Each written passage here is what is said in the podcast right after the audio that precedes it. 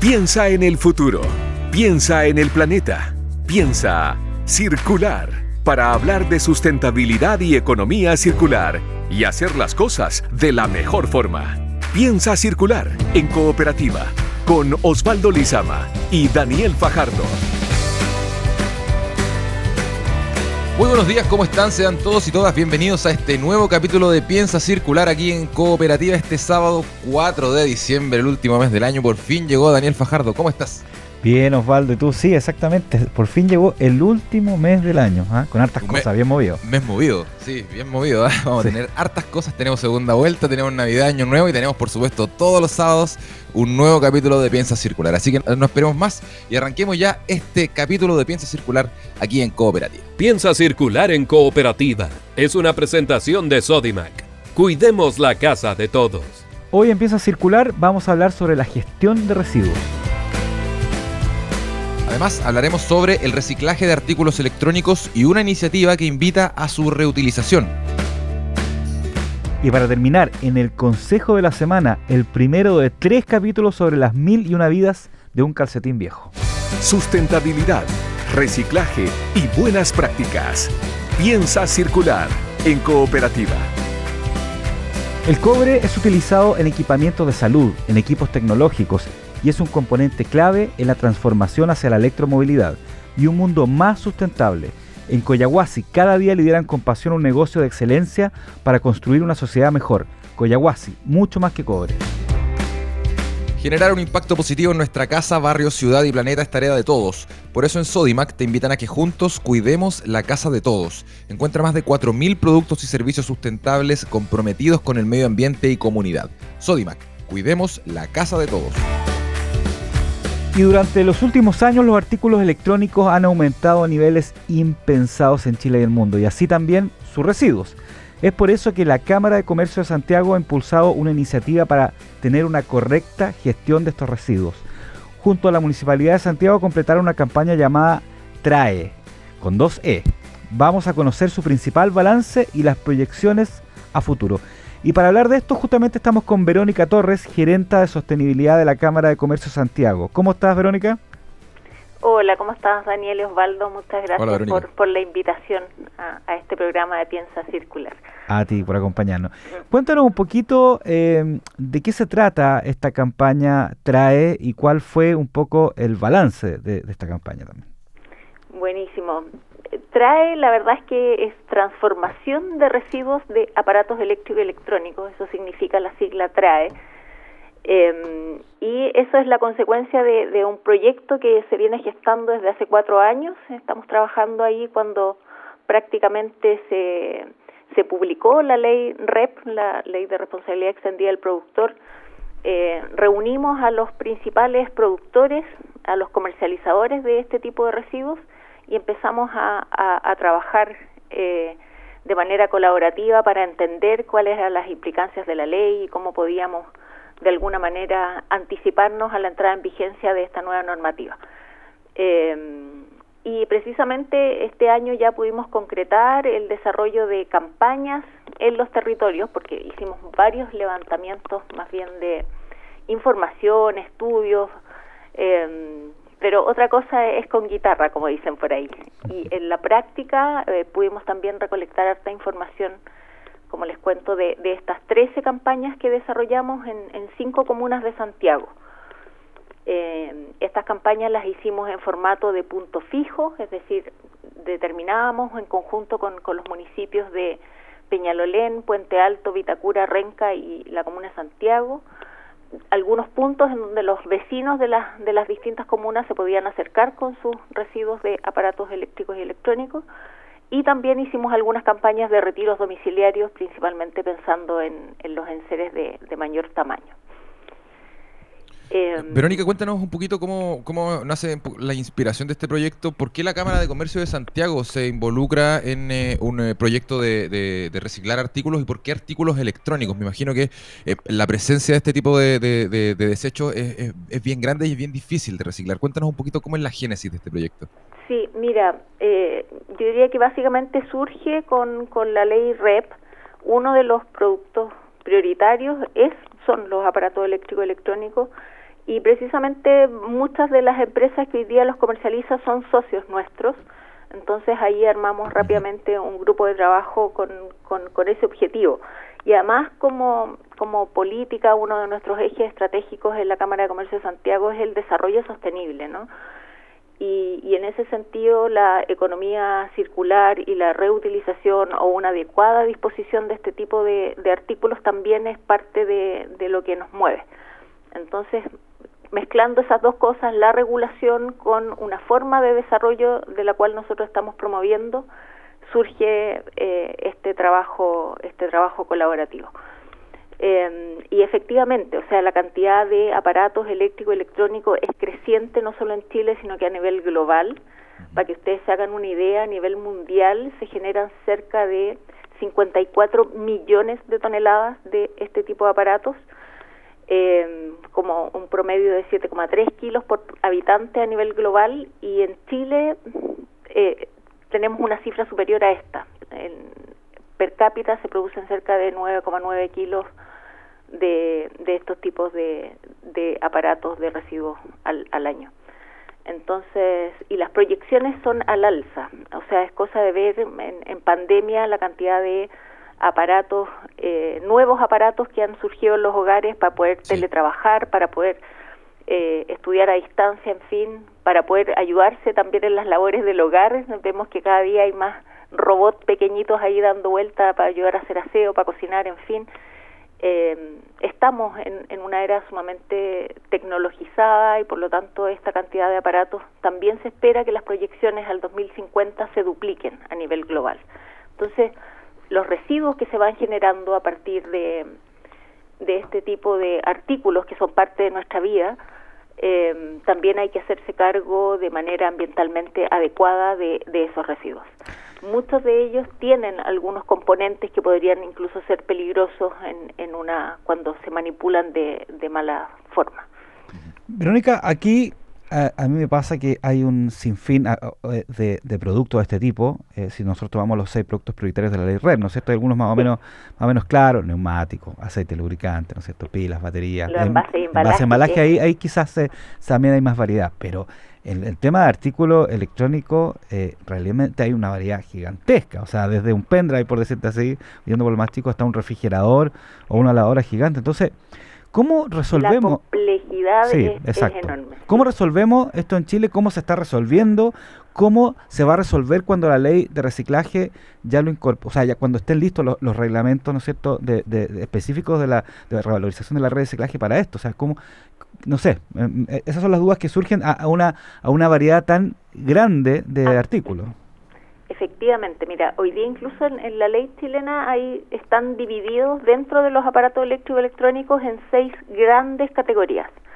Ya están primero los aparatos de intercambio de temperatura, que son refrigeradores, aire acondicionado, todos aquellos que tengan gases refrigerantes.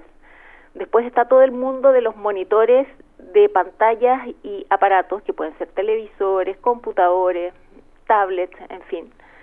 Luego está toda la categoría de paneles fotovoltaicos. Imagínate, también los paneles, fotovoltaicos son parte de la categoría de aparatos eléctricos y electrónicos, eh, que dado también el cambio de la matriz energética en nuestro país, hay harto de eh, paneles solares. Vemos cada vez que hay más campos con paneles solares. Sí.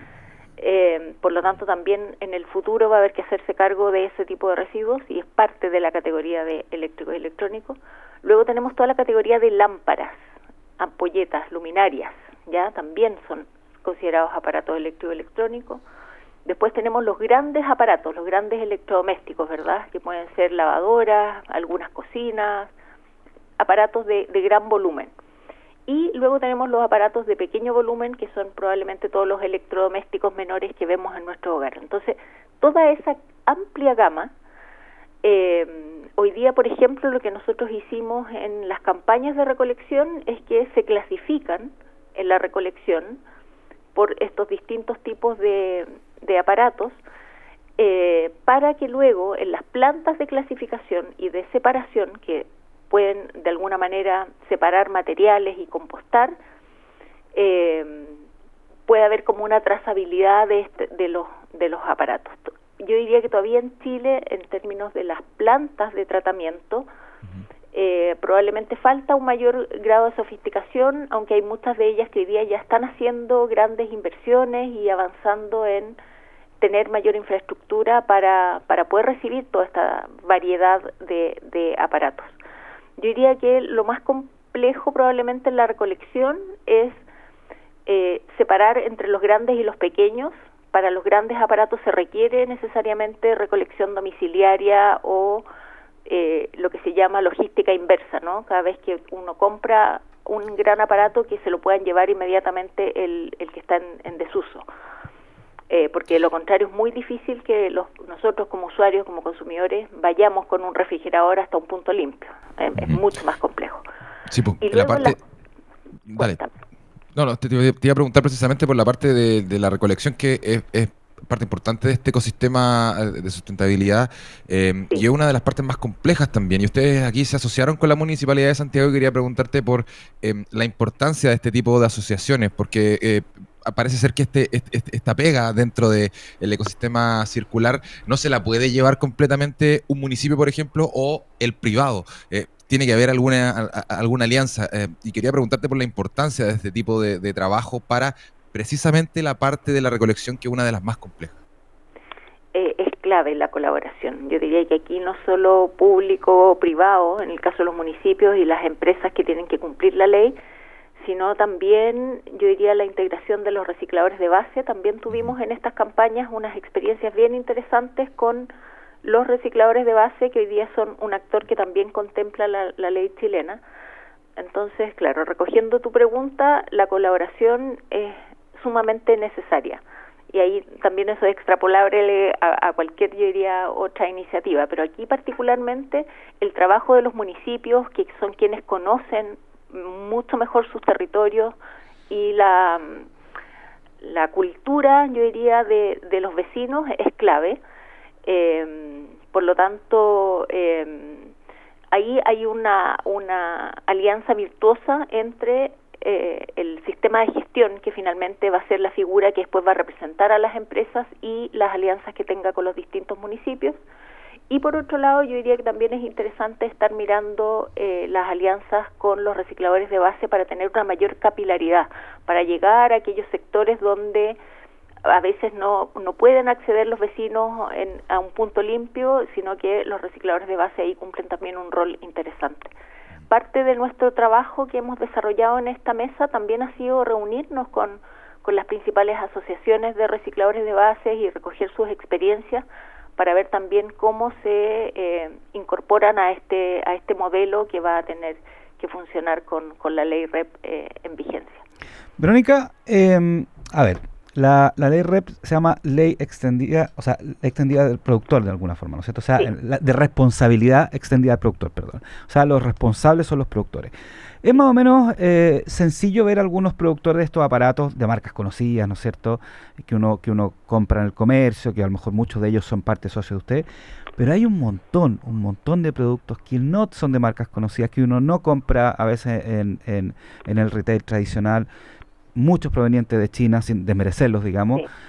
¿Quién se hace responsable de eso? O sea, voy a, voy a pedirle a una empresa china, se, hace responsable el retail, se hace responsable la tienda o la, o la, o, la tienda chica donde lo compré, o ahí hay una, y, ese, y ese porcentaje crece cada vez más, o sea, ¿qué pasa ahí? Ahí yo te diría que em, hoy día el responsable de acuerdo a la ley es quien lo enajena por primera vez en el mercado nacional. O sea, que lo importa directamente. Eh, que lo importe y luego lo venda, que lo importa y lo venda, porque si lo eh, y lo venda en Chile, eh, ese es, el, es la empresa responsable. Ahora, la, el reglamento de los distintos productos prioritarios muchas veces hace algún corte, ¿no? Respecto del tamaño de esa empresa, de quienes van a declarar o quienes van a estar afectos a la ley en primera instancia. Podría un grupo pequeño, si es una micro pyme que importa muy bajas toneladas al, al año, que quede probablemente eximido de la primera etapa de la ley. Eh, es, una posibilidad. Pero luego todas las otras marcas que tú dices que no son las más conocidas, que muchas veces son incluso marcas propias, muchas veces eh, organizaciones mandan y piden imprimir con su etiqueta en, China o en cualquier otro destino, estamos ahí haciendo un trabajo interesante, se está haciendo eh, un trabajo interesante con el Servicio Nacional de Aduanas y es un poco lo que opera en otros países que son muy intensivos en la importación de este tipo de productos, como lo es Chile. O sea, en Chile fabricamos muy pocos aparatos eléctricos electrónicos, cerca del 5%, y el 95% restante es importado. Y por lo tanto ahí la aduana juega un rol fundamental porque es como eh, donde se contabilizan los datos al ingreso de ese tipo de productos. Entonces ahí lo que se está trabajando es que una vez que las empresas importen, inmediatamente deberían estar, junto con declarar lo que estás importando en términos de aparatos eléctricos y electrónicos, deberían estar, declarar en qué sistema de gestión están adscritos para eh, poder hacerse cargo después de los residuos que se generan a partir de esa importación. No sé si me explico, pero de alguna manera es como identificar ahí un primer filtro de poder eh, que no existan estos free riders que se llaman para y que estén no estén declarando o que no estén considerados en, en la normativa. Nos queda poquito tiempo, Verónica. Queríamos cerrar con, em, si nos puedes decir algún eh, detalle eh, sobre algún proyecto futuro que tengan ahí en la Cámara de Comercio para que la gente que nos está escuchando empiece a preparar sus artículos que quiere reciclar para eh, poder participar también de alguna otra campaña futura. Cuéntanos cuáles son las proyecciones que tienen para... Acabamos de, cerrar por lo menos las campañas ya del, del 2021. El, el, el sábado pasado cerramos ahí en la Comuna de Santiago, se recolectaron como 30 toneladas en general de las 13 campañas que hicimos. Por ahora no tenemos otra fecha destinada para, para los auditores para que vayan a, reciclar sus residuos. Sin embargo, invitarlos a las páginas de traechile.cl y estamos también en todas las redes sociales. Si hay otras eh, instituciones que eh, permanentemente están recibiendo este tipo de residuos y ahí están claramente señaladas. Eh, y para lo que sigue respecto a nuestros proyectos es ya comenzar a avanzar en la constitución del sistema integrado de gestión, que es esta empresa ya que, que se tiene que empezar a constituir y que tiene que obviamente cumplir con todas las normativas jurídicas que establece la ley para que de manera colectiva el sector se pueda hacer cargo de, de los residuos en el futuro. Ya vamos a empezar a trabajar en fondo en, en, en esa línea en, constituir el sistema integrado de gestión del sector de aparatos eléctricos y electrónicos. Es Verónica Torres, gerenta de sostenibilidad de la Cámara de Comercio de Santiago, hablando aquí en Piensa Circular en Cooperativa. Verónica Torres, te queremos agradecer eh, tu tiempo y el haber estado acá. Te mandamos un gran abrazo y que tengas un gran fin de semana. Gracias, Verónica. Muchas gracias. Un abrazo, Daniel y Osvaldo. Cuídense. Chao, chao, chao. Gracias. Una economía que le devuelve el valor a los productos. Piensa Circular en Cooperativa. Coyahuasi llevan 20 años liderando con pasión una minería comprometida con la región de Tarapacá y el país, produciendo un mineral que es esencial en la vida de las personas, el cobre, componente clave en la transformación hacia la electromovilidad y un mundo más sustentable. Coyahuasi, mucho más que cobre. El Grupo Natura es la mayor empresa B del mundo y una de las tres marcas a nivel mundial en contar con el sello de la Unión para el Biocomercio Ético, porque su objetivo es generar impacto social y ambiental positivos. Conoce todos los compromisos que mueven a Natura y su defensa a la Amazonía en natura.cl slash sustentabilidad. Natura, compromiso con la vida. Continuando con la ley REP, te cuento Daniel que está avanzado en el cambio de paradigma sobre la gestión de residuos. Un grupo de 26 empresas productoras de neumáticos crearon una asociación para impulsar la economía circular en su sector. Todos los detalles están en la siguiente nota del periodista Mariano Reyes. Más de 140.000 toneladas de neumáticos se generan en el país y solo el 17% de ellos tiene un manejo ambiental. Es bajo ese contexto que se crea una nueva asociación con 26 empresas chilenas importadoras de neumáticos y vehículos. Econeu es el nombre de este nuevo organismo que buscará encontrar una alternativa para la gestión de sus residuos. Con esto podrán además dar cumplimiento a la ley REP el modelo a implementar se ha estudiado por décadas y ha tenido buenos resultados en Europa. Habla el gerente general de Econeu, Jesús María Núñez Yo pienso que la colaboración entre todas estas empresas aporta la visión más amplia posible del mercado del neumático, tanto en volumen como en diversidad de productos, acercamiento a la realidad local y cultural de cada región del país. Y por otro lado, la dimensión del proyecto hace posible que los mejores expertos internacionales en materia de responsabilidad extendida del productor asuman el liderazgo del proyecto, implementando un modelo de éxito largamente probado en Europa y que sin duda dará grandes beneficios a la sociedad chilena. Y en su suma, Econeu es el primer paso hacia la creación del sistema colectivo de gestión de neumáticos fuera de uso más amplio y sólido de Chile. Aprovechar el importante valor que tienen los neumáticos para crear nuevos artículos que vayan en beneficio de la sociedad. Así se completa un ciclo de economía circular. Mediante esta asociación, las empresas esperan tramitar en los próximos meses los permisos para construir el modelo de gestión. Deberá iniciar sus operaciones en enero del 2023.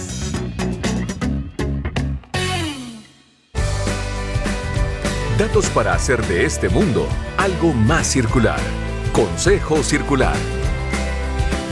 Estamos llegando ya al final de este capítulo de Piensa Circular aquí en Cooperativa, pero antes, como siempre, tenemos espacio para escuchar sobre el Consejo Circular de esta semana que tiene que ver con los calcetines viejos los calcetines guachos, los calcetines rotos, eh, Daniel Fajardo.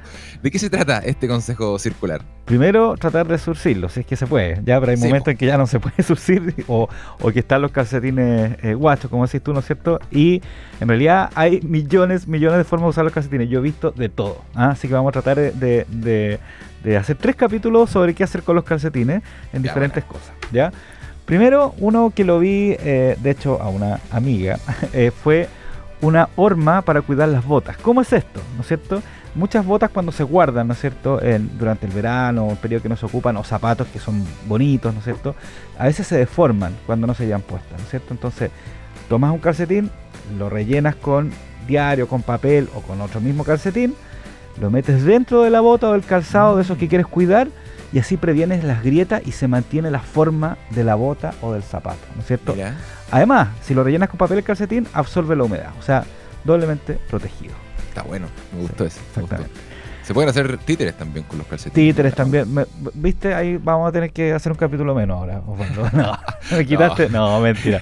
No, títeres. Millones de títeres se pueden hacer con, niños, ¿no es cierto? Eh, eh, o sea, y jugar con ellos. Y en realidad uno puede tomar muchas otras cosas sobrantes que queden por ahí y hacer estos títeres y, hacer show, ¿no es cierto? Y hablando de los niños, Osvaldo, gracias por el consejo. Porque también para las guaguas muy chiquititas, ¿no es cierto? Tú tomas el calcetín viejo, le cortas la punta, la parte de arriba, lo introduces en la mano del niño y luego lo pones como una manga o un protector de la manga para que el niño no se ensucie cuando está comiendo. ¿ah? o sea, ah, bueno. Exactamente, eso, eso yo lo he visto bastante, ¿no es cierto? Hay gente incluso que lo, se los pone como mitones cuando son muy chiquititos para que no se rajuñe la cara. Pero esto es básicamente para que no se ensucie la ropa, las mangas. Tú eh, lo cubres en el fondo con este calcetín y, así no se ensucia la ropa. también ese lo, he visto bastante. Poco glamoroso pero útil. No, o sea, la mayoría de estos, de estos consejos con los calcetines no son muy glamorosos, ¿ah? pero son útiles. ¿ya? Y el otro, que no, no, es para esta época, pero a lo mejor es para la gente ya más del sur, que hace más frío, ¿no es cierto? Eh, tú tomas el, especialmente los calcetines largos, ¿no es cierto? También les cortas la punta, ¿no es cierto? Y los pones eh, o, cubres con ellos eh, los limpia parabrisas. Y esto ayuda a dos cosas. Primero, a que el limpia parabrisas se mantenga limpio, ¿no es cierto? Y además preserva la goma de limpia parabrisas para cuando hay heladas ¿ah? o bajas temperaturas en invierno. Y claro, no se ve muy clamoroso y ojalá sacarlo antes de, de, echar la agüita o andar. Pero eso es súper, súper útil, fíjate, para especialmente para los lugares más fríos, los lugares más de precordillera o de montaña. Y en verano a lo mejor para evitar también que se ensucien, porque después uno le pone la agüita, ¿no es cierto? Lo pasa y está sucio y te queda todo rayado. ¿ah? Esos tres consejos te traigo para este primer capítulo de qué hacer con los calcetines viejos.